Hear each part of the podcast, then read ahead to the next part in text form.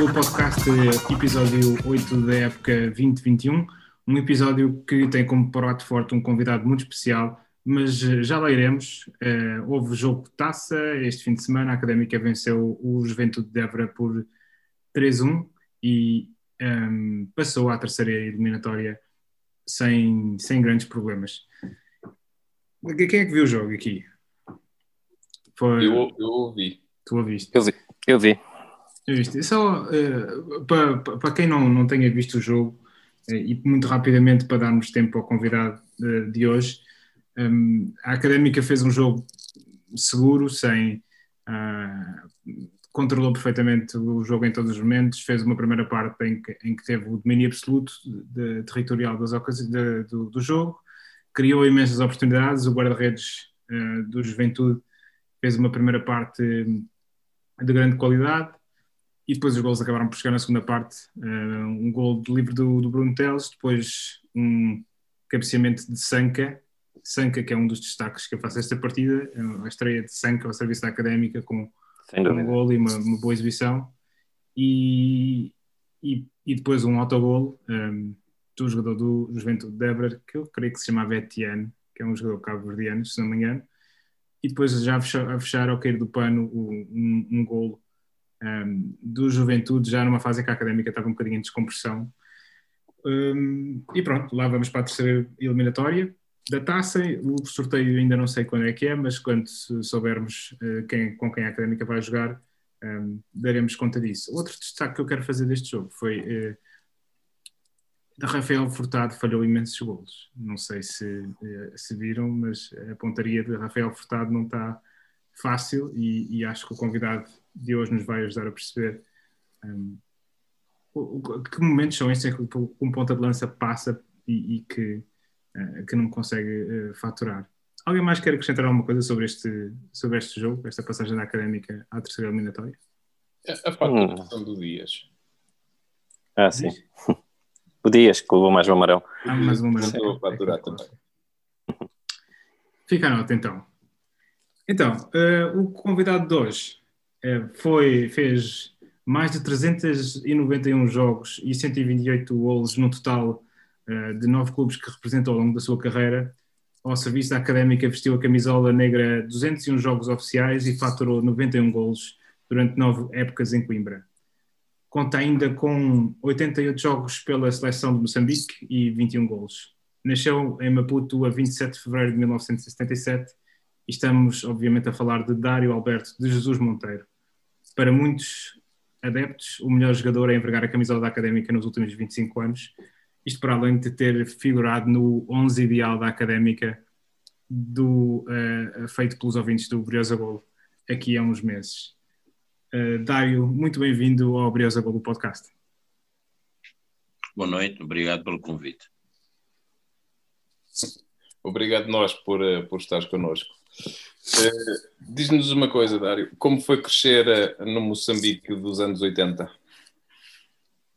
Bom, eu, eu sou criação do, de, de torneios, de um torneio infantil.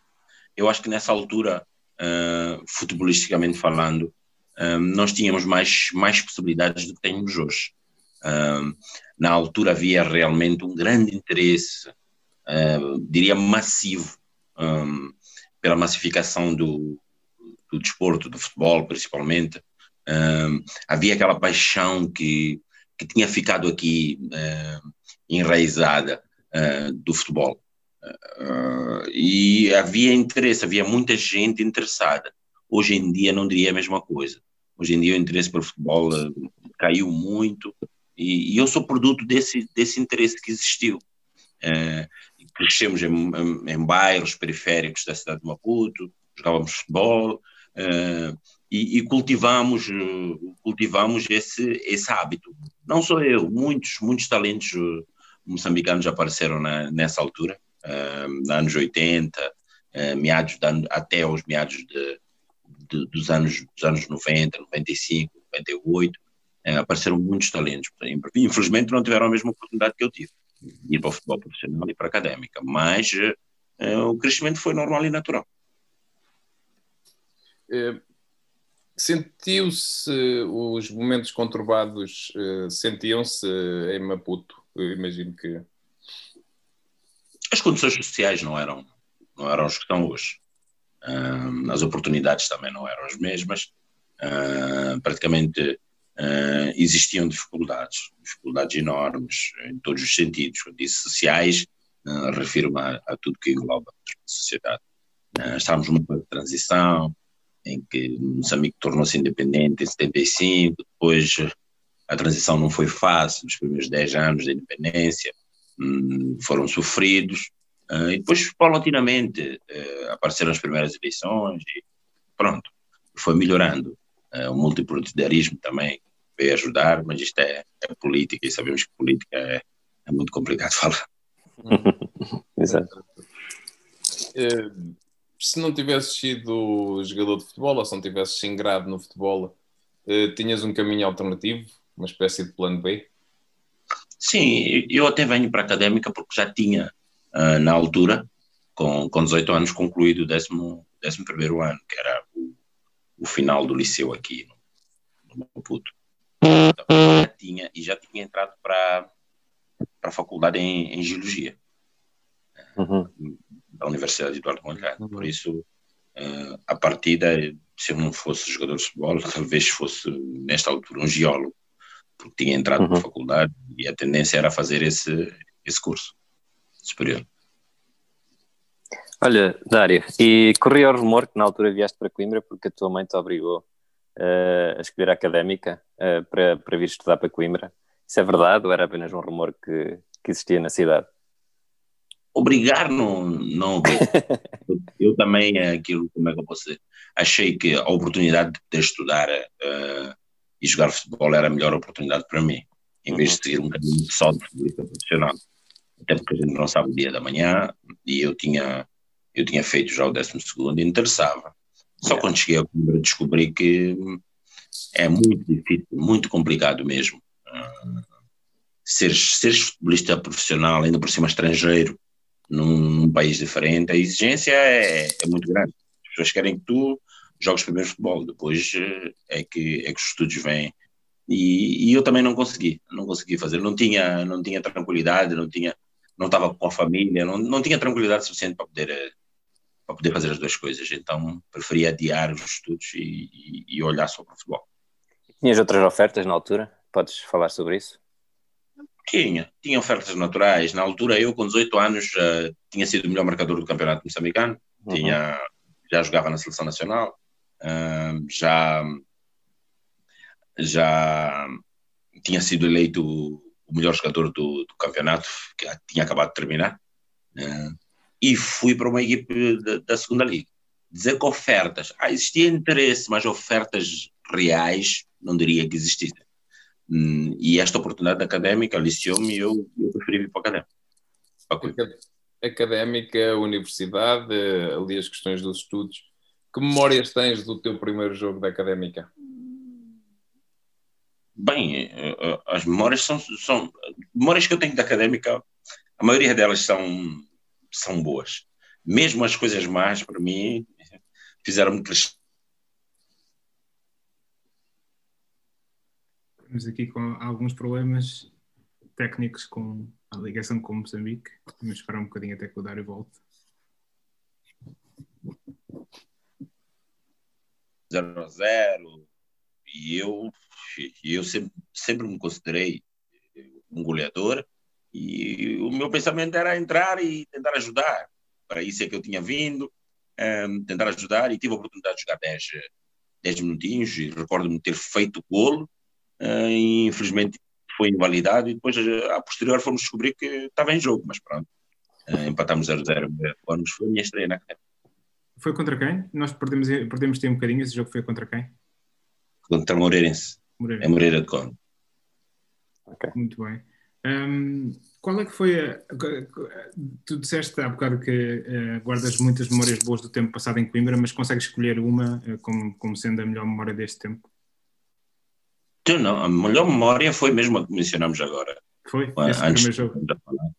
Esta, esta subida contra a Naval. Ah, não só pelo okay. gol, mas pela festa. E, e, e, pela, não só pelo gol, mas pela festa também que foi feita e, e também porque uh, éramos uma geração de jogadores, eu, Lucas, uh, Alhandra, Tonel, Rochas, Pedro Roma, um, jogadores que já, já não mereciam estar na, mesmo o próprio Kibuei, o atacante, o meu colega de, de ataque, éramos jogadores que já merecíamos outra oportunidade, não estar e, e não continuarmos a jogar na segunda liga. Eu, foi um alívio para mim subir, já estava há dois, três anos na segunda liga e precisava de ir para a primeira liga, até pela qualidade que a gente já exibia na, na segunda liga, merecíamos outras uhum. oportunidades, por isso o ter subido para mim na altura foi, foi, foi bastante importante. E para a académica também, que já estava, eh, isto quando, quando um, a instituição começa a ficar três, dois, três, quatro anos, isto depois já tinha ficado dez, se a gente não subisse, é o que está a acontecer também agora. Exatamente. Essa já fica dali, um hábito, os adversários perdem o respeito e nunca mais, nunca mais sai do eu ainda assim acho que eles vão mantendo algum respeito. Sabendo o que sabes hoje, o que é que dirias ao Dário que chegou em Coimbra, a Coimbra com, com 18 anos? Ou que estudasse. Que estudasse. Muito bem. É, é Olha. Porque, porque agora, agora dou-me conta que é possível. O Mica estudou, o Rui Campos estudou, o Mito estudou e jogaram a bola também por isso era também possível eu estudar. Então eu acredito que com muito sacrifício, com esforço, com interesse, eh, era possível eu também ter estudado, ter feito o curso na altura. Uhum. Uh, nesta altura estou no terceiro ano de Direito, é muito complicado, parei, tenho que recomeçar, eh, está muito complicado terminar. E quero fazer um curso, um curso superior. Se eu tivesse apostado nessa altura, já teria terminado. Exato. Olha, Dário, Uh, Dário Gol era o que se borrava da Central B e do setor da Mancha Negra também. Uh, como é que te sentiste quando começaste a ouvir o estádio chamar Dário Gol? Bem, eu sempre tive aquele sentimento de dever cumprir. Eu, eu fui mesmo para a académica para, para jogar futebol, para marcar golos, era avançado. Um avançado tem, tem que marcar golos, vive de golos, tem fome de golos. Uhum. Um avançado que, que pensa que fazer assistências ou jogar bem é bom esse avançado não é ambicioso. Eu sempre fui ambicioso uh, e, e, ambicioso no bom sentido, que era, que era fazer o, o que realmente me, me dava gozo. E o que me dava gozo era mesmo, para além de ajudar a equipa, ajudar a instituição, era marcar golos. Eu sentia-me uh, motivado para continuar a trabalhar sempre que marcasse golos. Sentia, e até sempre tive como objetivo uh, dar o salto. Uh, uhum. Não era abandonar a academia, sair da académica e ir para outro, para outro, para outro clube com mais ambições que a académica. Isso é, é normal em qualquer, em qualquer rapaz jovem, forte, ambicioso que estava, estava a trabalhar e estava a mostrar que tinha talento. Por isso, eh, uma das coisas que mais me, me empurrou sempre foi, foi a ambição que eu tive de marcar golos. Me deixava muito satisfeito. Olha, e, e aquela música que a Mancha passou a cantar uh, que não podemos aqui passar, porque tem aqui algumas palavras menos próprias. Uh, que, é que, que, sentimentos é que te, é que te trazia? Bom, da alegria. Há claro que quando canto o teu nome, eu tenho alegria. Depois ficava mal quando entrava, quando entrava a parte do João Tomás, que não havia necessidade, mas pronto, um, sabe como são as claques. Exato. Um, da mesma forma que apoiam, quando acontece alguma coisa má, também, também ficam contra. Por isso, a gente procurava entender essa situação, uhum. mas, pela parte que toca, a Mancha sempre teve um apoio extraordinário. Não só Sim. comigo, mas também com, com, com os rapazes todos. É verdade. Olha, de todos os plantéis com que partilhaste o balneário, qual é aquele que te marcou mais, em termos de qualidade e, e união de grupo? O que me recebeu. O que me recebeu uhum. sempre foi, foi para mim o, o plantel mais importante. Aquela é, equipa do, coisas... do Mica e do Febras. Eh. Desde o treinador, a partir do uhum. Mr. Vitor Oliveira, a forma como me receberam. Eu, eu sou um rapaz moçambicano, bem, mas vinha de uma realidade mesmo uh, muito, muito complicada em Moçambique. E se não tivesse sido tão bem recebido como fui pelo Mr. Vitor Oliveira, depois por aquela malta toda. Um, ah, era uma malta, era, era uma académica diferente, diferente para melhor diria diferente para melhor, porquê? Porque era primeiro uma académica com metade de, de jogadores estudantes. Uhum, verdade. Outra forma de pensar o futebol. Não eram totalmente profissionais. Mas disso não é para pôr um estigma no, no jogador de futebol que não, que não estuda. Porque também fui recebido, vou dar um exemplo, por exemplo, o Febras, estava a estudar na altura e estava a fazer o 12 ainda, não era. E foi das pessoas que mais me recebeu e, e melhor me recebeu, e é uma das pessoas que até disputava as posições de ataque comigo.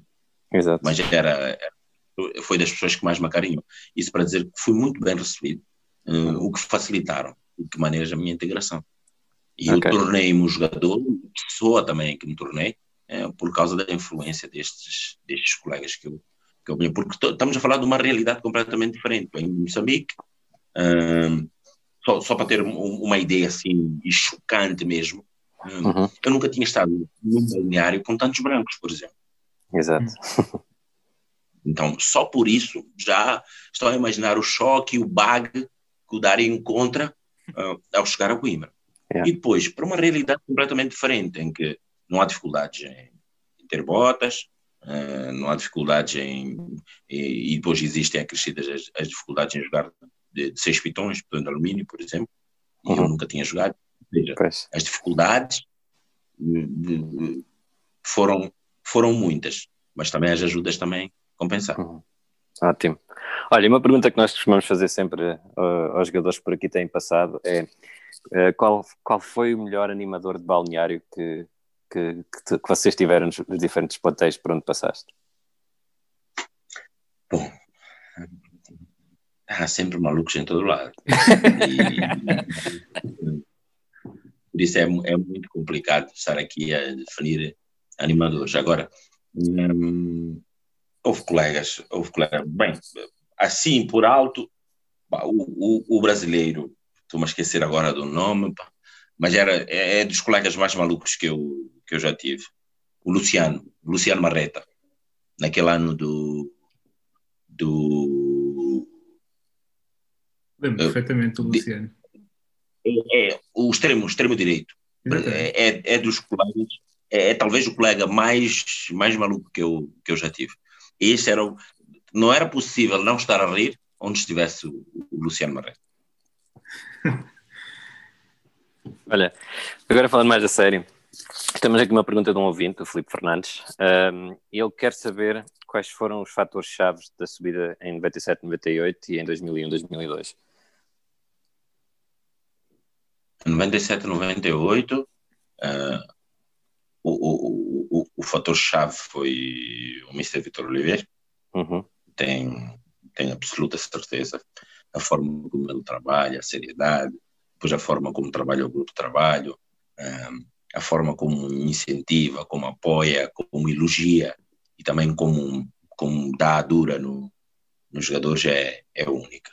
Depois, o segundo fator importante foi mesmo o balneário. Tínhamos uma, um plantel muito bom, uh, uhum. não só pela qualidade desportiva, mas também em termos pessoais, era, era de uma qualidade enorme. Por isso, aquela subida, eu cheguei, a Académica estava dentro do. Quando eu cheguei em dezembro, a Académica estava, estava dentro dos três primeiros lugares do pódio e, e nunca saiu. E nunca saiu do pódio até, até a subida. Na, de, na subida de 2000, 2000, 2001, 2002, um, diríamos a mesma coisa mas aí já é um bocadinho mais pela qualidade futebolística do, do plantel. É, eu acho que o Mr. Vitor, Alves, Vitor, eh, João uhum. Alves, um, o João Alves fez a escolha, a escolha certa, entende muito de futebol, uh, fez a escolha certa, fez as combinações uh, corretas no ataque, tínhamos opções para todos, para todos os gostos. E, e, e, só não subimos jamais às jornadas atrás porque as coisas na parte final complicaram um bocado. Mas tínhamos uma qualidade superior. Não parecíamos ser uma equipe de segunda liga, parecíamos uma equipe mais de, de primeira liga e subimos de uma forma natural. Uhum. Uh, e ele também, como tinha chegado um ano e meio atrás, um, teve tempo para preparar o plantel para a próxima época. Uh, por isso, eu acho que esse foi o fator-chave.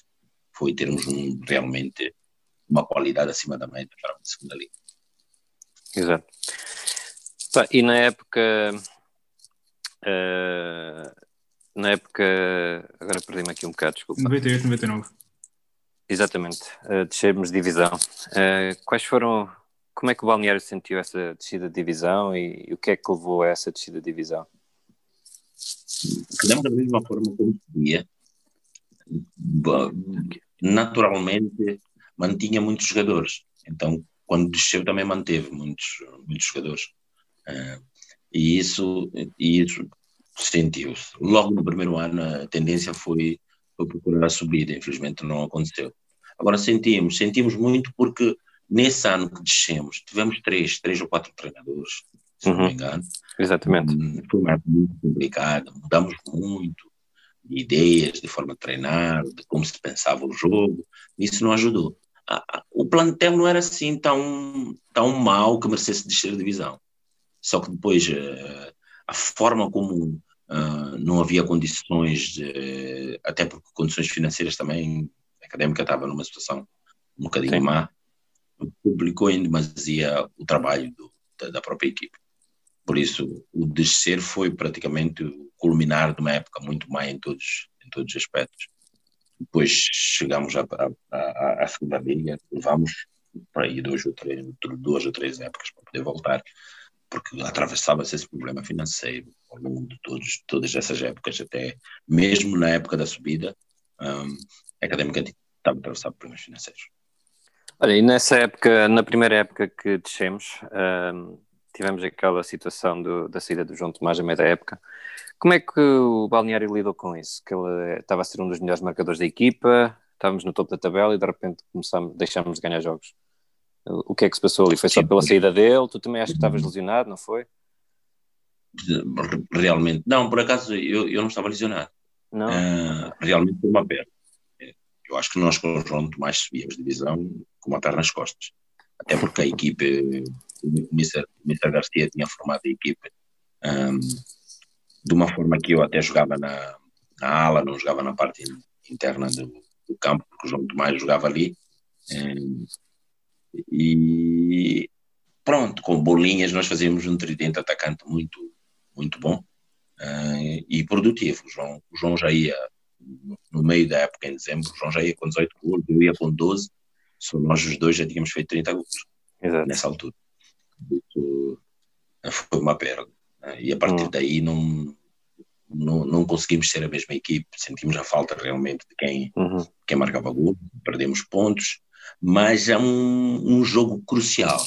É, na altura, é, é, para vir para a seleção, não havia data FIFA. Exato. E o jogo que decidiu a subida de divisão é, é o Académico Passo de Ferreira, é, em Coimbra, que eu não estou presente, porque eu tive que vir para a seleção nesse fim de semana. Hum. E nós perdemos com o Ferreira em casa, 2 a 1, um, sem eu ter estado presente e foi o jogo que decidiu a, a subida. Depois faltavam mais duas jornadas e nós acabamos ganhando os jogos, mas o Passo Ferreira tirou vantagem e, e subiu a divisão. Eu, eu, senti muito porque foi, foi desperdiçar de uma época ah, em que nós queríamos subir e a frustração foi enorme na, na cidade. Na cidade, na equipe, no plantel, na direção, ou seja, na instituição. Nós estamos esperançados que íamos voltar a, a Primeira Liga naquele ano. Voltamos no ano a seguir. Um, olha, fui colega de secundário de um antigo colega teu. Uh, ele dizia que quando tu entravas em campo, os defesas da equipe contrária tremiam. Sentias esse respeito quando entravas em campo? Bem, um, a dada altura, a dada altura eu comecei a sentir que realmente os adversários conheciam, respeitavam, sabiam que isso era uma pressão sobre ti? Ou... Não, não, não, não. Eu, eu, sempre tive uma alegria incrível de, de jogar. Eu, eu, eu, nunca joguei só e somente por, por dinheiro. Eu jogava por prazer mesmo. Nós aqui em uhum. Moçambique um, nunca, nunca pagaram muito dinheiro para se jogar futebol.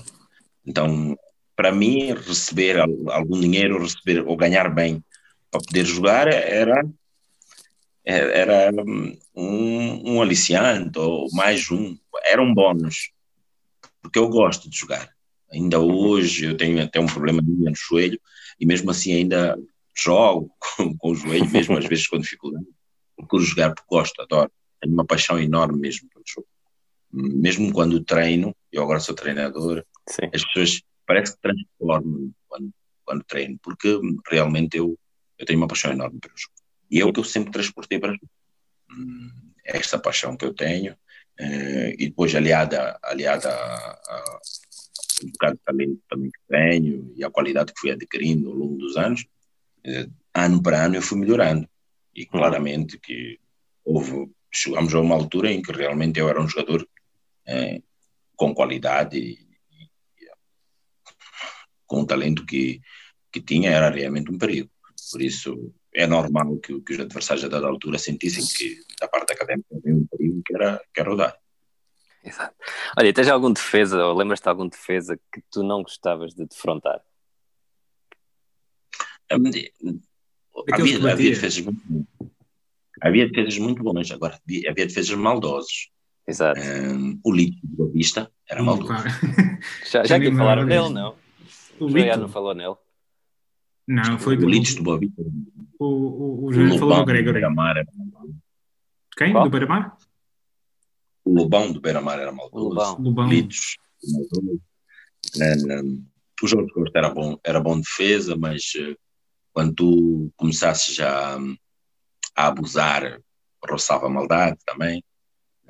E, e depois havia, havia defesas realmente que, que eu defrontei e que realmente eram difíceis de ultrapassar. Uh, a Luísio, do Porto era difícil de ultrapassar, com, sempre com lealdade, mas era muito difícil de ultrapassar. Uhum. Era experiente quanto mais. Uh, e depois, uh, sim, joguei. Uh, depois havia os fáceis de ultrapassar que eu também não vou, não vou mencionar aqui. Olha, está aqui o, o, um ouvinte a perguntar pelo, pelo Alexandre do, do Varzim. Lembras-te? Sim, o Alexandre do Varzim. Por acaso, o Alexandre era muito bom jogador, mas estava, estava muito mais preocupado com o cabelo. Muito bom. Passar a mão, assim, sempre ajeitar, ajeitar o cabelo, sempre, sempre preocupado com, com o cenário, mas era muito bom defesa. Hum. Olha, a tua, a tua melhor época em Coimbra foi, em termos de gols marcados, foi 2000, 2001, em que marcaste 23 gols na segunda liga, e depois, na época, na tua melhor época na primeira liga, chegaste aos 13 golos. Que diferenças é que encontraste a jogar uh, na tua posição da primeira para da segunda para a primeira liga? Eu, eu variei muito. Né? Eu, eu, jogava praticamente nas quatro nas quatro posições do ataque, dependendo da, das necessidades da equipe. Os treinadores iam-me iam -me colocando na posição em que eles bem, bem entendiam. Nunca fui um jogador que, que começasse e terminasse a época numa única posição. Um, joguei desde médio ofensivo, atrás de um avançado, dois avançados juntos, depois nas alas. Um, e às vezes jogava também com, sozinho na frente, pela rapidez, pela versatilidade que eu, que eu tinha para jogar. Então era difícil, era difícil uh, ser consistente em termos de golos. Eu acho que se eu tivesse jogado numa única posição, teria marcado talvez mais, mais golos. Porque quando eu pensava que já me adaptei a uma situação, era era, era mudado sempre para uma outra situação e era-me pedida sempre uma, uma situação diferente. Mas uh, eu sempre tive a potência para, até como disse no início, pela missão, pela missão. Eu sempre, eu sempre acreditei que, que pudesse marcar, independentemente do adversário. Um, e, ao contrário, nós íamos, por exemplo, a nossa equipe ia ao Porto uh, e podem não acreditar, mas a única pessoa que acreditava que podíamos ganhar no Porto era eu. Um, a gente ia apostar da luz, uh, na altura, já saber que íamos perder. Até pelo, pelo que acontecia depois, eh, com as arbitragens que influenciavam, que encurralavam-nos, que empurravam-nos para trás. Não era como hoje, como é hoje. Que realmente, quando a gente vai, vai à luz hoje em dia, acredita que pode ganhar e pode mesmo, chega lá e ganha. É, na altura era muito mais difícil ganhar. Mas podem acreditar, a única pessoa que acreditava que vou marcar e e, e, que, e que nós vamos lá ganhar. É, dessas pessoas, até o treinador podia não acreditar, o presidente não, mas eu, eu acreditava sempre que, eu em qualquer campo, e foi o que aconteceu depois, no percurso todo, em todos os campos da primeira e segunda divisão, eu, eu marquei gols. Porque eu sempre acreditei que, independentemente de quem joga comigo, como joga, eu vou lá e vou marcar. Qual é a posição que te sentias mais confortável?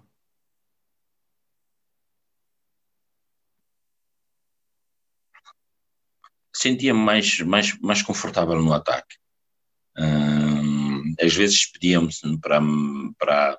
Houve treinadores que tentaram me enganar várias vezes, dizer que eu jogava melhor eh, mais recuado, uh, atrás de um avançado, que se eu baixasse um bocadinho no terreno, teria mais, mais oportunidades para entrar, para fazer movimentos de ruptura e não sei o quê. Essa era a conversa para, para me puxar para a média ofensiva. Mas, e, e, e, eu, ao longo, eu fui ganhando massa muscular, uh, fui crescendo, aumentei e, ganhei peso e tornei-me um jogador um bocado mais completo do que o jogador que saiu daqui de Moçambique mas sentia-me confortável no ataque, porque era muito bom jogador número um, uh, utilizava bem o limite da linha de fora de jogo, era rápido e, e, e finalizava bem, por isso uh, sentia-me mais confortável estando mais próximo da baliza do adversário. Eu estive aqui a fazer umas contas e contei 14 treinadores, podem ter sido mais no tempo em que estivesse ao, ao serviço da académica. Porquê é que achas que existe tanta rotatividade de treinadores? eu acho pela instabilidade, pela instabilidade financeira que nós, que nós tínhamos. Uh, se o treinador fizesse um bom, um bom trabalho, nós não conseguíamos mantê-lo como jogadores. Se, se, se, o treinador fizesse um mau trabalho, ia barrou o mais rápido possível. Então era, era, muito, era muito complicado de gerir essa situação. Uh, mas acredito que se houvesse aquela estabilidade financeira necessária, Uh, porque o Dr. Croa sempre, sempre foi uma pessoa muito apaixonada uh, pelo, pela académica enquanto foi presidente uh, e sempre esteve muito bem rodeado por pessoas que gostam muito da instituição. E depois, quando saiu também, foi substituído pelo, pelo presidente Zé Eduardo Simões, que também mostrou uma capacidade de gestão acima da, da média. E, e acabou ficando com, com a académica durante quase 14 anos, 12, 12 anos ou 13 anos. Né? na Primeira Liga, não é fácil uhum. fazer isso. Eu quero acreditar que a estabilidade que faltou ao Dr. Croa acabou acontecendo com, com o presidente Eduardo Simões, em termos financeiros, o que facilitou e de que maneira o seu trabalho. Por isso eu acho que uma das coisas que, que motivou uh, a, a essa estabilidade de treinadores foi mesmo a situação financeira da Briosa. E achas que, há, que existe aquelas coisas de muitas vezes que se ouve falar no, nos cafés e, e, nos jornais que, que, os jogadores fazem a folha ao treinador, isso, isso acontece de vez em quando? Existe, sim. Existe, existe. Porquê é que isso acontece? Porque o jogador é insatisfeito por natureza. O jogador nunca olha para si e pensa, não, eu não mereço jogar. O jogador mais fraco que já existiu acha que merece jogar. E é capaz de tirar do, do 11 o melhor que já existiu. Por isso, é, o jogador é, é egoísta por natureza, porque quer jogar e acredita que não, se não joga o treinador está a ser injusto, não olha para si, olha sempre para o que está a acontecer. E, e, e se a direção for facilmente influenciável, é, claramente que põe em causa o trabalho do treinador. Por isso acredito, acredito agora sou treinador e sei como é e acredito sim, se as direções não forem não forem direções com caráter e com personalidade própria, os, os jogadores influenciam e, e põem a andar o treinador, sim. Já te fizeram a folha? Eu, se tentaram fazer, não conseguiram. Eu não deixo. Olha, Dário, tiveste várias lesões ao longo dos anos. Uh, qual é que te marcou mais e como é que, como é que te mantiveste motivado para regressar, regressar sempre a mais alto nível? Sim, praticamente tive muitas lesões musculares, até pelas minhas características e, e pela forma como eu sofri a transformação para poder. Eh, trabalhei muitos, cheguei a Coimbra com 18, tive um trabalho, um trabalho para poder eh, aumentar os meus níveis físicos e depois paguei no, com o andar do tempo, até depois devo ter tido alguns desequilíbrios musculares, que fez com que uhum. realmente trabalhar muito para, para, para atingir uma condição um, física muito boa. Agora, a lesão mesmo que, que me atrapalhou e, e até hoje tenho, tenho problemas é, foi no meu joelho direito que eu foi foi a lesão que fez com que eu voltasse mais cedo da minha aventura nos Emirados Árabes Unidos e voltasse para recuperar na académica. Fui uhum. operado no Dhabi e depois vim recuperar com, com o Dr. Barros e com o Dr. Pedro Saraiva a Coimbra. Acho que se não fosse se não fosse uh, a sensibilidade da parte deles, eu acho que não teria recuperado tão bem. Eu acho que recuperei e consegui jogar mais, mais 5 ou 6, 7, 7 épocas, não ao mesmo nível, mas um, a um nível um bocadinho, um, a um nível aceitável, até foi, foi, foi no joelho, no joelho do meu pé mais forte, por isso uhum. uh, foi o que complicou muito a minha, a minha situação. Mas graças a Deus recuperei bem e consegui terminar com, com dignidade o meu percurso. É, Fala-nos um bocadinho dessa oportunidade nos Emirados. Como é que surgiu e como é que correu enquanto, enquanto lá estiveste? Bom, hum, a académica precisava de um encaixe financeiro. Hum, em nenhum momento passou-me pela cabeça hum, deixar a académica na altura para ir para os Emirados Árabes Unidos. Até porque, se não me engano, estava a fazer o melhor arranque da época que eu alguma vez fiz na Primeira Liga Portuguesa. Acho que em cinco jogos tinha, tinha quatro ou cinco golos. E nunca tinha feito um arranque igual, ainda por cima na Primeira Liga. E estava com um treinador que eu mais me sinto confortável, ou que me sentia confortável como jogador. Comecei Vitor Oliveira na Académica. Era capitão de equipe, só que para equilibrar as contas da, da Académica, a Académica precisava de, de que o seu maior ativo, que era eu, fosse fosse transacionado e foi o que aconteceu. Houve uma, uma oferta muito boa para a académica, é, para a académica e, e eu tive eu tive que ir. Pronto, olhei para, a situação. Né? Era do meu interesse também ajudar a, ajudar a, a académica é, e depois fizeram também uma proposta. Não podemos ser aqui, eu não, eu não posso ser hipócrita dizer que só foi pela académica só. Também fizeram a mesma proposta. Apesar de eu não ter interesse em ir, fizeram uma proposta boa e consumou-se no negócio. Uh, Falta-nos aqui uma certa estatística. Quantos jogos fizeste no Al Jazeera? Pelo Al Jazeera, 14. 14, ok. Entretanto, voltaste à académica mais uma época, uh, com 26 jogos e 7 golos. Uh, entretanto, surge-nos aqui um comentário de um adepto que nos diz assim: Subiu a Briosa e desceu Guimarães, gratidão interna. Uh, Contudo, na época seguinte, partiste para, partiste para, para Guimarães. Eh, tens noção que poderás ter perdido amigos em Coimbra quando, quando, quando foste para o Vitória? Sim, tenho noção na altura que muita gente né, achou estranho pá, e devem ter pensado até que foi uma género de traição só que eu não, não tinha bem, bem a noção da rivalidade que existe entre a Académica e o Vitória de Guimarães, a noção que tenho hoje. Na altura, eh, apareceu-me o convite no último dia das, das, das inscrições, eu estava sem clube, desiludido com a Académica, porque tinham, tinham feito uma promessa e depois não cumpriram.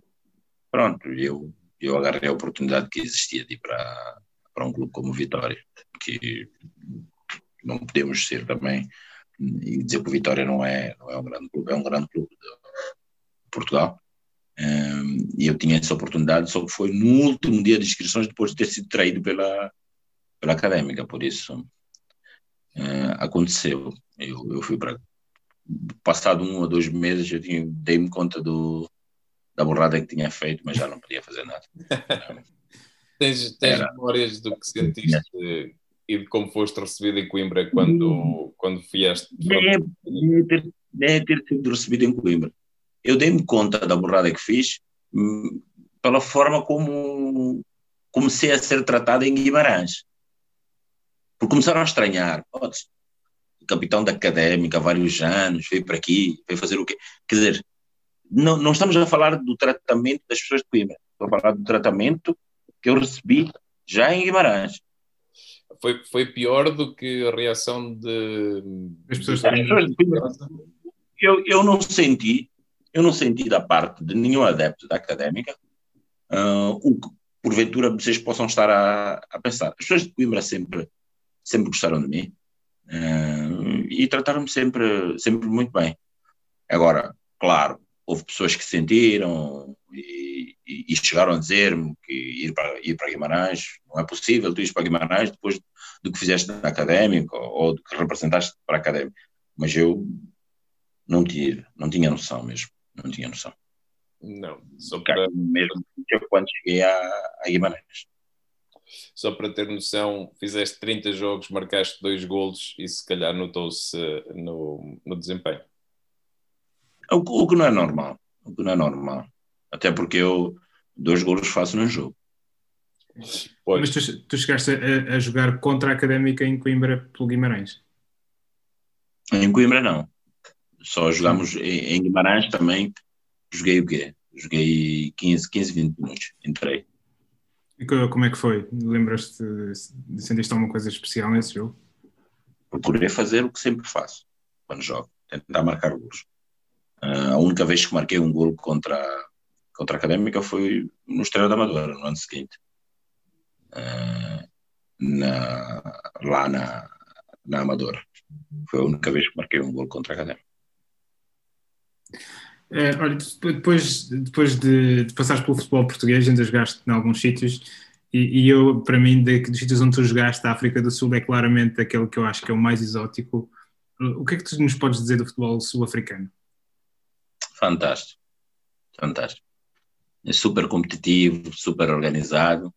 Hum, vou ser sincero, se eu soubesse que o futebol sul-africano era tão organizado, pagava tão bem e era tão competitivo como como encontrei quando tinha 32 anos, não teria vindo para a Europa. Teria jogado todo o meu percurso aqui na África Sul. Um, tem iguais ou melhores condições que vários clubes.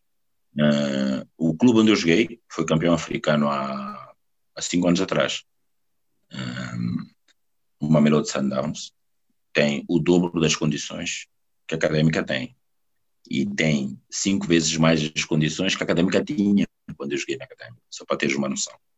Por isso, um, vir com 32 anos, com um problema no joelho que eu tinha, que tinha sido dublado, uh, e vir jogar para um clube como o Mamelodi Sundowns na África do Sul foi praticamente uma sorte para mim. Eu vim jogar um ano no Mamelodi Sundowns, depois no ano seguinte transferi-me para o Supersport United e fui campeão sul-africano nessa altura, antes do Mundial 2010, então, houve um empresário moçambicano que me aliciou para poder vir, eu estava no Chipre, e falou-me que a África do Sul queria modernizar, até porque os estádios, estava a construir estádios para o Mundial e não sei o que, 2010, e eu acabei vindo, e não me arrependi. Foram dois anos muito bons aqui na O que é que nos pode dizer do, do futebol moçambicano, do Moçambola? Moçambola. Bom, Moçambola já esteve, já esteve melhor. Agora está um bocadinho mais complicado, mas uh, uh, existe muito talento. Uh, só que esse talento, nesse talento falta, falta qualidade, porque a formação do jogador moçambicano, a competitividade do próprio campeonato não é, não é tão, tão grande e com tanta qualidade como podia ser. Uh, e agora, com os problemas financeiros também, está a pagar menos e a qualidade dos jogadores, por exemplo, estrangeiros que vêm para o nosso, o nosso futebol também caiu um bocado. Mas, uh, pelo talento uh, que, que, o, que o futebolista moçambicano tem, uh, vale a pena. aqui e acolá vemos o aparecimento de, de bons jogadores. Um exemplo bom de um, de um bom jogador é o miúdo o Jenny, que está no Sporting, está na, na equipe e agora passou para A, hum, joga médio ofensivo, muito bom, joga com pé esquerdo. É, são os novos talentos que estão, têm 18 anos, os novos talentos estão a aparecer agora no, no futebol moçambicano. Eu tenho uma responsabilidade também nisso. Eu agora sou, sou selecionador hum, dos sub-20, tenho a responsabilidade de passar um bocado de qualidade para estes talentos, não chegarem reféns da qualidade que é necessária. Porque hoje em dia aí na Europa os jogadores têm muita qualidade, até podem não ter muito talento, mas uh, uh, são-lhes transmitidas uh, as diretrizes do, do que é jogar, jogar futebol. Porque saber jogar a bola só já não serve hoje em dia. Uh, tu acabas por acabar a carreira no, no Desportivo de Maputo, que foi precisamente onde, onde começaste a, a tua carreira sénior. Um, como é que foi essa, essa situação? Teve algum significado especial terminar aí? Sim, o objetivo foi esse. Eu ainda vim para a Liga Desportiva, fui campeão nacional e depois descemos de divisão no, no Desportivo de Maputo, porque estava desorganizado, meu clube é o clube mesmo que eu, eu, eu, tenho, eu tenho o galo de jogar em clubes que não têm condições financeiras. Mas pronto. Sim, o, meu clube em Moçambique não tem boas condições financeiras. O meu clube, o meu clube não, a instituição que eu, que eu, que eu represento e representei em Portugal, que é académica, também tem problemas financeiros. Então eu digo sempre para as pessoas que me rodeiam que eu tenho o galo de pertencer uh, aos quadros de clubes que têm problemas financeiros. Então, mas uh, a intenção foi essa, né, a terminar tinha que ser ou na académica ou no, ou no, no desportivo, e como não tinha a possibilidade de terminar na académica, acabou sendo no desportivo. E, e, nessa altura também já estavas a pensar na carreira de treinador? Como é, como é que foi essa transição? Eu, por acaso, não estava a pensar na carreira de treinador. Uh, na altura até pensava em ser agente, agente desportivo, uh, empresário, dar oportunidade, a mesma oportunidade que me deram a mim a vários jogadores, poderem também ir para o estrangeiro, não sei. Só que quando terminei o meu percurso, eu fui para Málaga, uh, do género um ano sabático, para, para passar umas férias, para passear. Tenho um amigo que vive em, em Málaga, uh, um amigo moçambicano que vive lá, e fui ter com ele.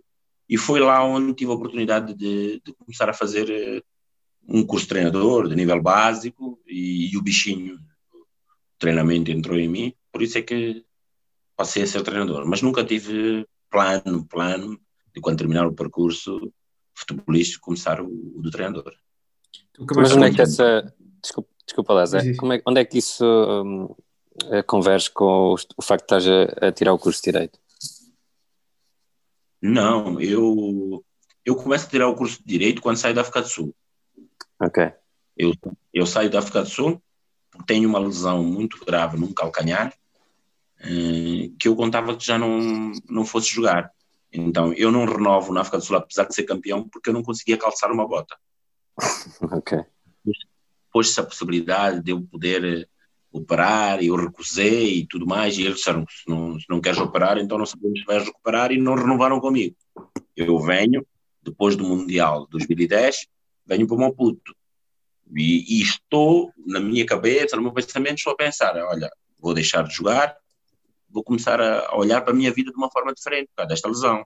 E é quando começo a preparar-me para fazer os exames de admissão em, na, na, na Universidade Eduardo Mondlane. Porque entrei em contato com eles eles disseram que o exame de admissão de 14 anos atrás não servia.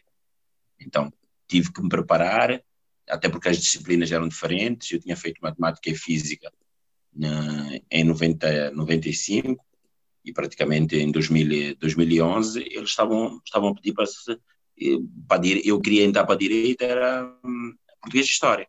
Tive que me preparar. Só que no tempo em que eu me preparava, também fazia tratamento, a perna e não sei o quê e tudo mais, e melhorei. Já conseguia correr, já conseguia jogar com os amigos, enquanto me preparava para fazer o exame de admissão. Fui convidado pela Liga Desportiva para. Eles iam para a Liga dos Campeões Africanos, não sei o quê, Dário, e contrataram por um ano, que era um ano. Só que eu já tinha uh, feito o exame de admissão, saiu o resultado e eu entrei na faculdade para o curso de Direito e eu comecei a fazer as duas coisas, que aí pode jogar, jogar e ao mesmo tempo estudar.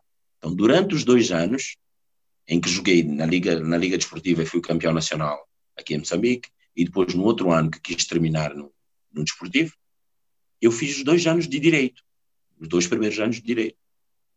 Só que depois, quando vou de férias e fico, tranco a matrícula. Okay. E fui para, para Málaga. Tranquei a matrícula dos dois anos aqui. Fui para Málaga. Quando volto de Málaga em 2013, um ano depois, eu tinha os dois primeiros níveis de, de treinador, assumi a seleção sub-17 aqui. Uhum. Ok. Fui treinador de sub-17 e fiz, durante o ano da seleção sub-17, fiz o terceiro ano de Direito.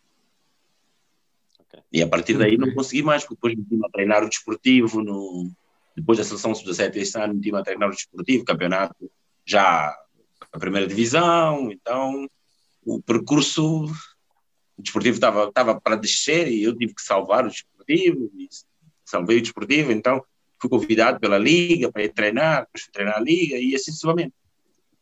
E nunca consegui fazer este, este último ano, este, este quarto ano de, de, de, de, Olha, essa- terminar o curso. Essa nova carreira de treinador te acaba, te acaba de trazer de novo a Coimbra para treinar o, o sub-23 da Académica. Como é que foi essa experiência? Sim. Ahm, eu, eu era. o- Estava a treinar o desportivo, só que o desportivo não, não tem condições financeiras, não pagou. E eu rescindi com o desportivo. E depois vim para Portugal, porque hum, eu sei como é que é aqui em Moçambique. Eu rescindi, estava insatisfeito, porque eles não pagavam e não, queriam, não criavam condições para a equipe. E eu vim-me embora para Portugal dois dias depois. Larguei a família, larguei tudo e fui-me embora para Portugal, porque eu sabia que se eu continuasse em Moçambique, que havia de sempre aparecer um adepto ou um simpatizante do desportivo e a convencer-me a voltar. E eu, como não queria voltar, sabia que eles não tinham condições para. Então, vim-me embora para Portugal. E indo para Portugal, fui, fui estagiar com o Mr. Vitor Oliveira, ao Portimão, a Portimão, durante 15 dias. E depois fui passear, depois segui a académica. A académica estava a lutar para, para, para subir e não conseguiu subir nas últimas jornadas. E eu vim para Coimbra. E houve essa possibilidade. Uh, Convidaram-me para poder treinar. Disser- Disseram-me que se houvesse esta competição, ainda não tinham a certeza se haveria campeonato ou não, se a académica ia entrar ou não, porque não tinha condições financeiras. Eh, Mas pronto, acabou acontecendo, entrou e convidaram para, para treinar o sub-23. E eu aceitei com toda. Algum jogador dessa equipa que, este- que- que esteja neste momento a destacar-se? Vários, não é algum. Eu não sou um treinador, muito pelo contrário. Eh, consegues dizer- dizer-nos algum? Assim, Vários. Olha, só, só uma ideia. Ahm, o Diogo Ribeiro ah, marcou 20 golos e foi o melhor marcador da, da Liga de Revelação naquele ano dos 23 da Académica. Um ano depois, o Diogo Ribeiro está no, está no Vizela e foi o melhor marcador do Campeonato Nacional de Séniores também. Uhum. Só, só para darmos com um exemplo. Eh, Havia um rapaz, o Samir, ah, defesa veio central, era? como uma frente também, defesa central e médio defensivo também. Fez a época toda, eh, vinha dos Júniors, Júniors B, do Nacional. Ah, e depois foi na época seguinte para, para Oleiros, se não me engano. Fez uma grande época lá. E agora está no, está no pleno estado, na Primeira Liga. Uhum. Tem meninos que têm se destacado. O João Simões hum, tinha sido praticamente preferido da equipa trabalhou connosco toda a época dos 23 e agora foi depois de um ano para, acho que para, para Guimarães. Foi rodar, mas depois agora teve a oportunidade de voltar para, para, para a académica. Hum, temos tem um defesa central também, que jogava com o pé esquerdo, muito bom jogador, que tinha ido para o Olhanense, trabalhar com o Vasco Faísca na altura, eu recordo-me que o Vasco Faísca entrou em contato comigo para perguntar pelo rapaz, Hum, e agora está no, está no Braga B. Por isso, o Vilela também era um Uhum. avançado que fazia dupla com, com- para não falar no Ki, também, que precisava ter níveis competitivos mais elevados, mas tinha, tinha, tinha um talento e uma qualidade muito boa. Ou Uhum. seja, tínhamos uma equipe muito, muito jeitosinha ali. Ok. Só que Olha- muito é que não foi, não foi assim tão, tão bom. Mas não falo só da equipe, falo do treinador também. Exato. Olha, hum, E do, falando um pouco da tua experiência no Desportivo Maputo, uh, hoje em dia se, uh, este salto que tu, que tu deste de Moçambique para, para Coimbra não, não se tem visto muito, muitos movimentos desse género. Um, há algum jogador que tu treinaste no Desportivo Maputo que recomendarias à Académica? Não, eu, eu tive, por exemplo, na equipe de sub-23, esteve comigo um, um, um jogador uh, nessa faixa etária, uma defesa central, que é, é muito central, também não houve, não houve aproveitamento. Um, é difícil recomendar jogadores para a académica. O académica tem problemas financeiros. Os hum. clubes, quando têm que, se, têm que se libertar de um jogador importante aqui, querem alguma compensação financeira. E é muito complicado estar a oferecer jogadores académicos e a académica não tem condições, às vezes, para, para adquiri-los. Uh, não diria que o, futebol moçambicano tem emprestado de talentos uh, que possam jogar de caras na académica. Mas, como disse, o jogador moçambicano precisa de um, uma, assim como eu também precisei, meia época, uma época, para poder adquirir a qualidade necessária.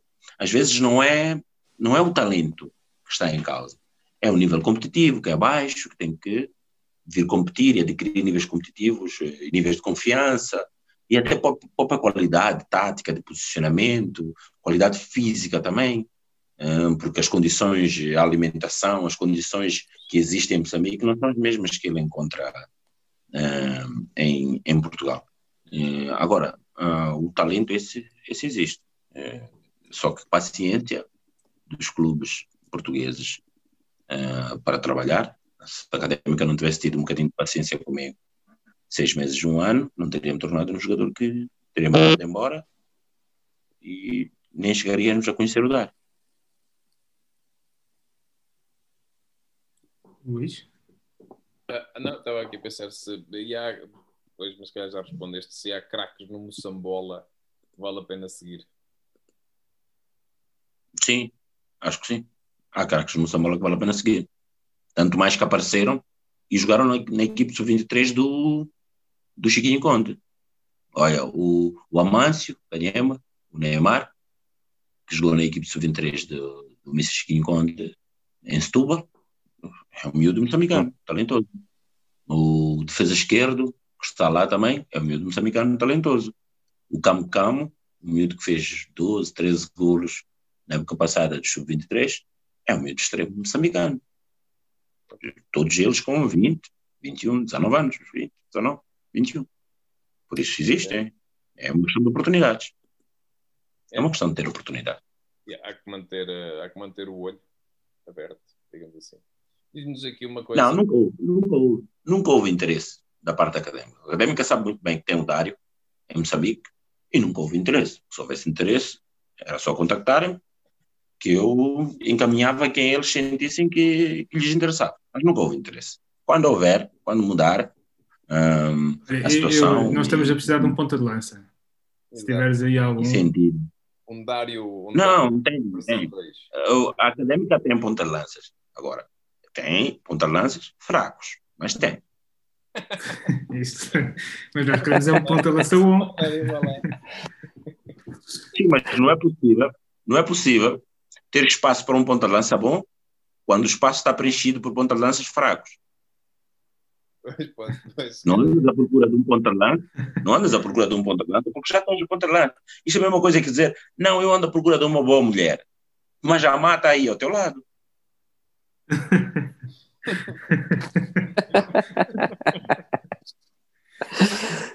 ai, ai. Até me custa fazer a próxima pergunta. Uh, tu há três semanas, isto para nos encaminharmos aqui um bocadinho para o final, há três semanas decidiste, decidiste rescindir com o Desportivo de Maputo. Não sei se nos queres falar um bocadinho sobre, sobre esta decisão. Um, é, é, dias... é, a segunda vez. É a segunda vez que eu rescindo com, com o Desportivo. Eu nunca rescindiria. Eu nunca rescindiria com os clubes do, do meu coração. Quando eu rescindo mesmo com um clube como Desportivo, é porque não tenho condições mínimas para trabalhar. Olha, não, tenho, não tinha condições, não tinha um campo para treinar.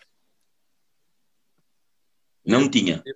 Os rapazes não estavam a receber há nove meses. Estavam sem receber há nove meses. Não tenho condições para continuar a trabalhar com uma equipa assim.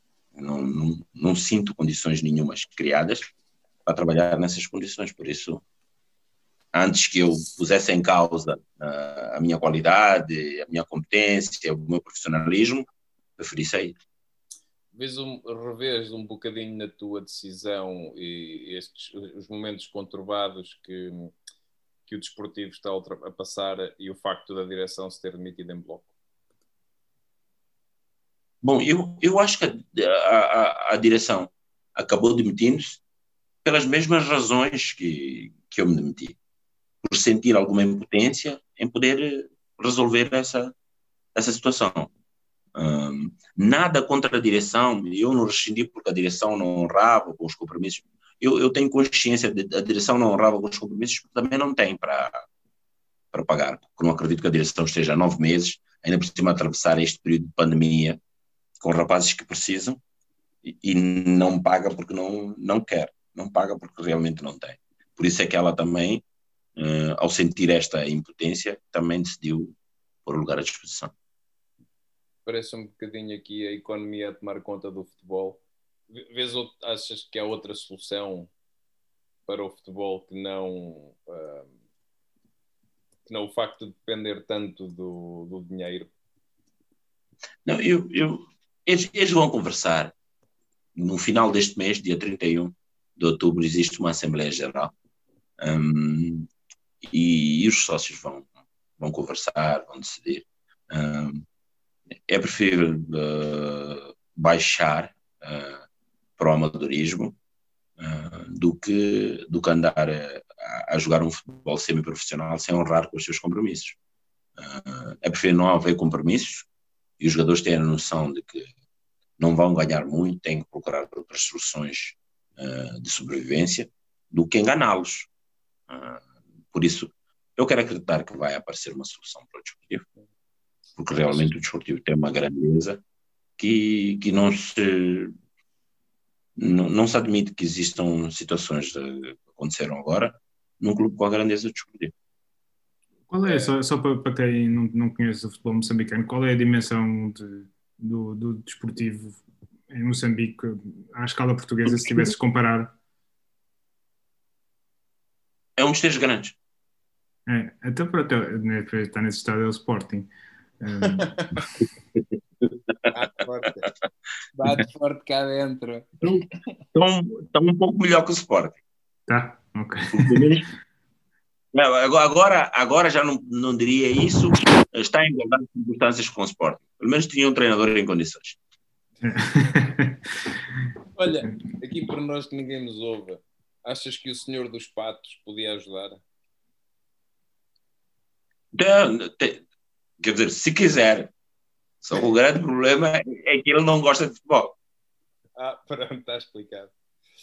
Diz-nos, deixando agora um bocado aqui o, a economia política, um, que planos para curto e médio prazo? Seleção de sub-20?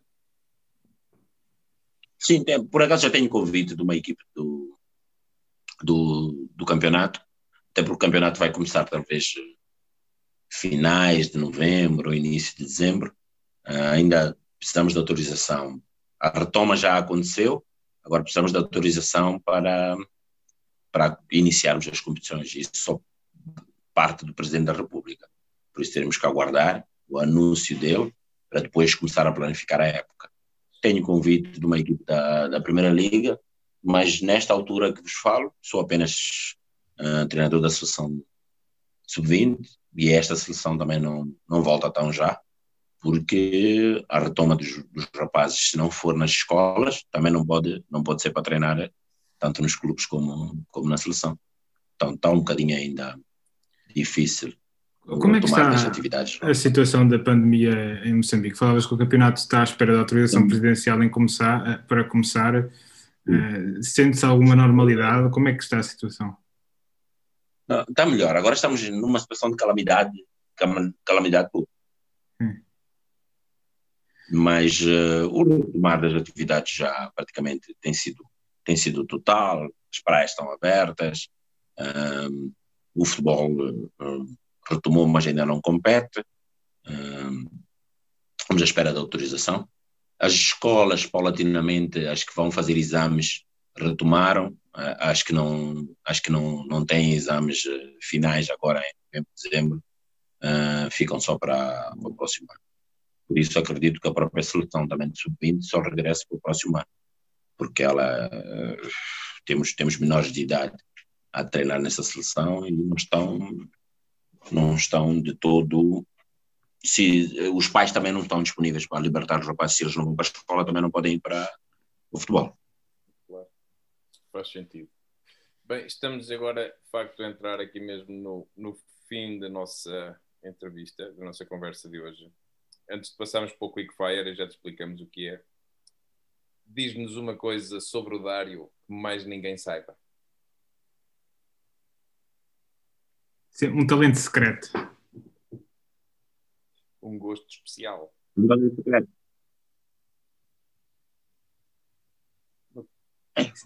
A maioria das coisas as pessoas sabem.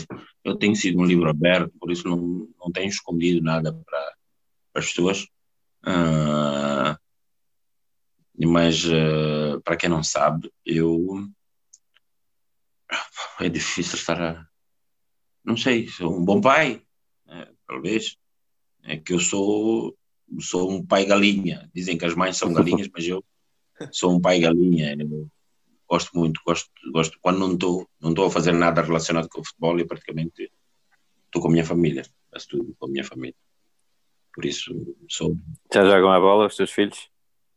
Tem um que acha que pode ser jogador de futebol, mas ainda tem seis anos. E... Okay. A académica tem que estar dando nele. Olha, eu, recordo-me do Tino, né, o senhor que tem o, o café bar ali na, na, na academia, que perguntou-me uma vez: oh, Mas essa fera que anda sempre para cima e para baixo contigo, será que. Qual é a relação dele com a bola? Eu disse: oh, deixa, deixa, deixa o rapaz crescer à vontade. Né? Porque ele ainda vai ter muita pressão aí para jogar futebol, por ser meu filho, por isso deixa, deixa os rapazes, pelo menos nesta infância, divertir-se e andar aí no. Muito bem. Estamos a chegar ao, ao último um, ehm, segmento de, desta, desta conversa. Nós agora vamos fazer aqui uma sequência de perguntas de, de resposta rápida. Vamos te dar duas hipóteses e tu tens que escolher uma. Um, okay. Portanto, eu vou, vou, vou, começar com a primeira. Kibuei ou João Tomás? Kibuei. Manica ou 2M? Nenhuma das duas, não bebo. Ah, ah nem Sagres. uh, Munir ou Tonel? Munir, claramente. Frango à zambesiana ou frango da churrasqueira do Calhabé? Esta, esta é difícil. Ah, da churrasqueira, porque alimentou-me durante muitos anos. Estrela da Amadora ou Vitória de Guimarães? Estrela da Amadora, Estrela da Amadora. Vitória de Guimarães andava a mim atrás lá, no dia, no, no, no dia que Matapa de Siri Siri ou leitão da Bairrada? Não, não gosto de leitão, matapa. Matapa, não gosto de leitão. Contra-ataque ou ataque planeado?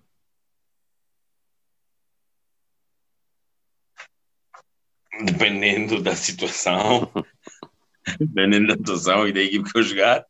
Se eu jogar numa equipe grande, quero fazer ataque planeado. Mas se eu jogar numa equipe, numa equipe rebelde, quero um contra-ataque. Mas como era rápido, era forte nas transições, quero contra-ataque. Ok. Gol de cabeça ou gol de calcanhar? De cabeça. Calhabé ou Estádio Sérgio Conceição? Bom, pelas recordações que tenho, fico com o Calhabé. Praia da Costa do Sol ou Figueira da Foz? Claramente Costa do Sol, é mais quentinha que a Figueira. a última pergunta é uma pergunta do, do Nuno Cabral, um ouvinte nosso. Vamos ver se eu consigo pronunciar isto como deve ser. Mafilua ou Diospires? Sim, Mafilua. Mafilua, exatamente. Ok. Isso é Mafilua.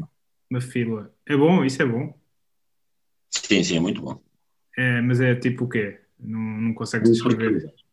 Diz? É um fruto silvestre. Ok. Hum, ok. Não deve haver em Portugal. Hum, Dário, não, eh, não, não. estamos mesmo a acabar. A única coisa que nos falta, e, e convido-te a ficares connosco, é vamos fazer aqui um, um pequena, uma pequena antevisão do jogo com o Penafiel, que vai ser no próximo domingo às 11 da manhã. Nós costumamos aqui, uma coisa que nós costumamos fazer, e, e o Tiago, eh, que hoje está no, na produção, está, costuma fazer um, um apanhado daquilo que é o, a nossa, o nosso adversário da próxima semana. E o Penafiel tem 9 pontos, eh, resultantes de 3 vitórias e 2 derrotas, 8 gols marcados, 6 sofridos. A ver se era o Mafra, que era uma das equipas que estava em grande destaque uh, nesta segunda Liga Portuguesa, na última jornada. E de destacar que nesse jogo o Penafiel teve 7 cartões amarelos distribuídos pelos, pelo seu, pelos seus jogadores. Um, no ataque, o, o Penafiel conta com Mateus, um, um clássico do futebol português que uh, já deu caso e tudo e, e Wagner também um, um veterano uh, a destacar-se na frente de ataque do Penafiel. No meio campo, uh, há que destacar ainda a chegada do chuta-chuta Bruno César, que é uma verdadeira coqueluche no meio campo do Penafiel, e na retaguarda contam ainda com Pedro Coronas, que uma, passou pela Académica aqui há algumas épocas, e o Denis Duarte, que regressou da, da Bielorrússia. Um, não, tens acompanhado a académica última, esta época, Dário? Tenho, sim. Já vi uh, dois jogos completos da académica. Vi o Estoril, não, três jogos. Vi o Estoril, vi o Feirense e vi agora o, o Viseu. E que costuma passar aí os, os, jogos da académica em Moçambique? Eu tenho, eu tenho a RTP. Eu, eu tenho a Sport TV. Sport TV. Ah, ok. Muito bem.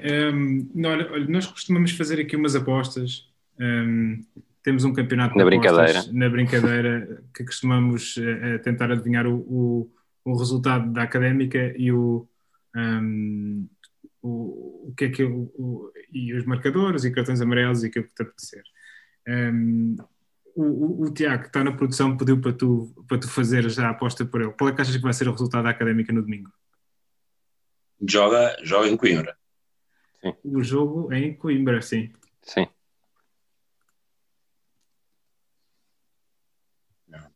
Problema da académica não tem sofrido muitos gols.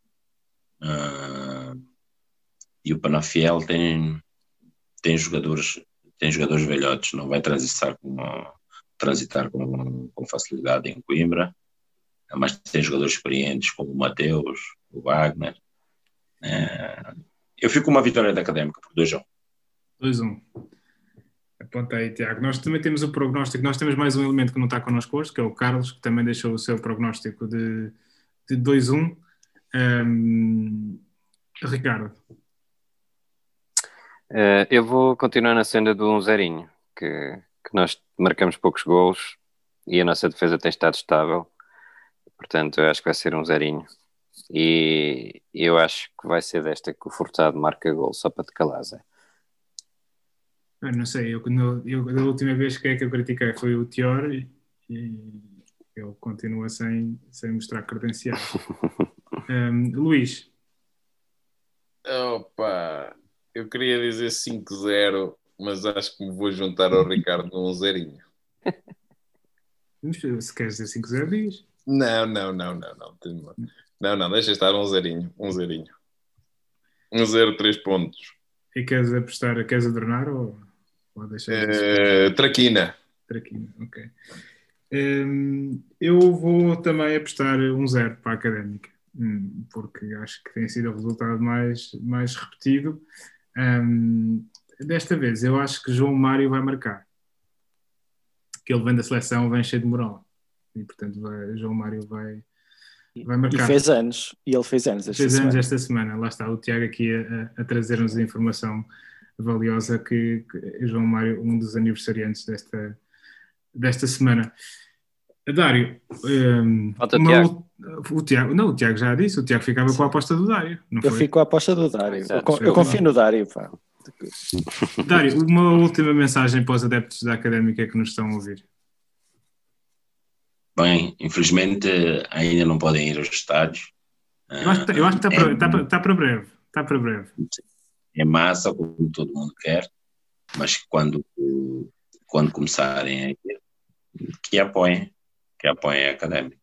Eu também, logo tiver a oportunidade, quero viver a académica ao vivo. Eu acho que esta equipe, hum, apesar da qualidade dos, dos, dos ponta de lanças, até estávamos agora a falar de. Um, um, gosto, gosto da estrutura, da organização. Um, eu acho que o Mister tem estado a fazer um bom trabalho. Eu acho que este início da época da académica é talvez o melhor início da época dos últimos anos. Por isso, hum, peço para os adeptos da académica acreditarem no trabalho que tem sido feito e apoiarem. É muito importante não sermos céticos e procurarmos apoiar, respeitar o trabalho das pessoas, apoiar, uh, porque só apoiando é que podemos também estar a apoiar a instituição. Por isso, quem está à frente da instituição neste momento precisa de apoio. As dificuldades são enormes, todos nós sabemos as dificuldades que estão, estão a existir, não só futebolísticas, como sociais, e depois com a pandemia. Por isso, uh, todo apoio é pouco. E eu queria exortar os adeptos académicos a apoiar a instituição neste momento difícil. Muito bem, muito obrigado, Dário. Foi um prazer enorme teres eh, estado connosco aqui no Briosa Golo Podcast.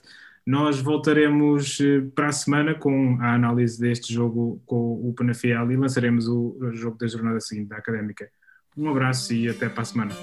Obrigado, Dário. Foi um prazer. Obrigado.